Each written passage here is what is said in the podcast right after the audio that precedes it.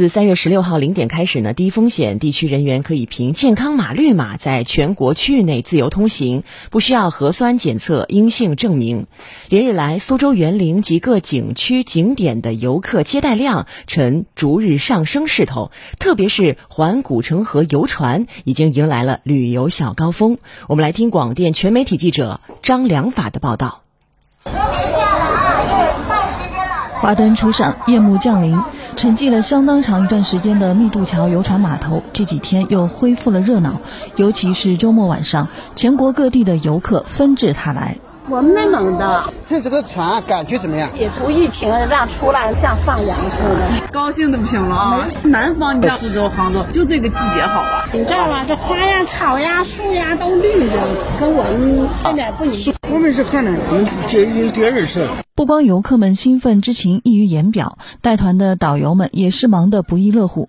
以专营华东线为主的南京一旅行社导游王女士告诉记者，她这次带队的游客有来自湖北、河南、四川、辽宁和内蒙古等十多个省市。之前好像没这么多。那么今天整个人气，你感觉怎么样？当然好了，旅游恢复了，谁不高兴啊？现在就陆陆续续有很多很多团了，现在都找不着导游了，都找不着旅游车了。据游船码头工作人员介绍，自三月六号启动运营以来，前后不到半个月时间，就由最初的小幅增量发展到了如今的爆发式增长。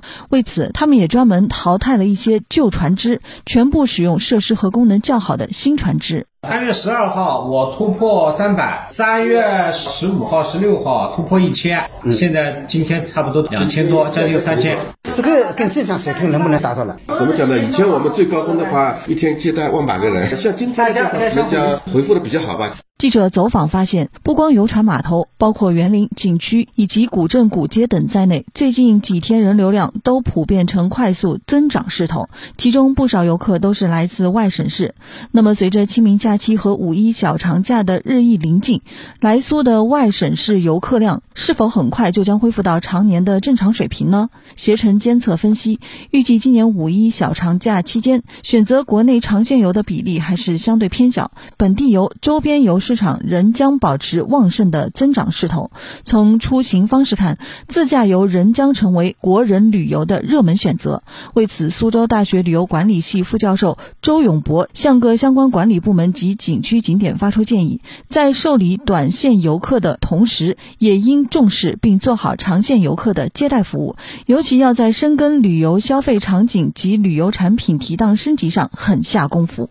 对于一个城市来讲，就是我们可能要脱离原来传统的这种门票经济，还有这种以观光为主的，满足人这种好奇心啊、猎奇心态啊、走马观花这种需求的。这个时候呢，就需要四个字叫深耕场景。就是我这个城市啊，不是只有表面上的美好的景色，有它的深厚的文化内涵，有让人们停下来去体验的一些文化性的项目，这些舒适性的配套的设施，比如说环境是适宜的。咖啡馆呀、茶楼呀、剧场啊，一个又一个的串珠呈现。这这样的话，我走进苏州去以后，我即便是没有大范围的空间上的活动，但是我在你这个小范围的城市空间里面，也能够把我这半天时间打发的非常有质量。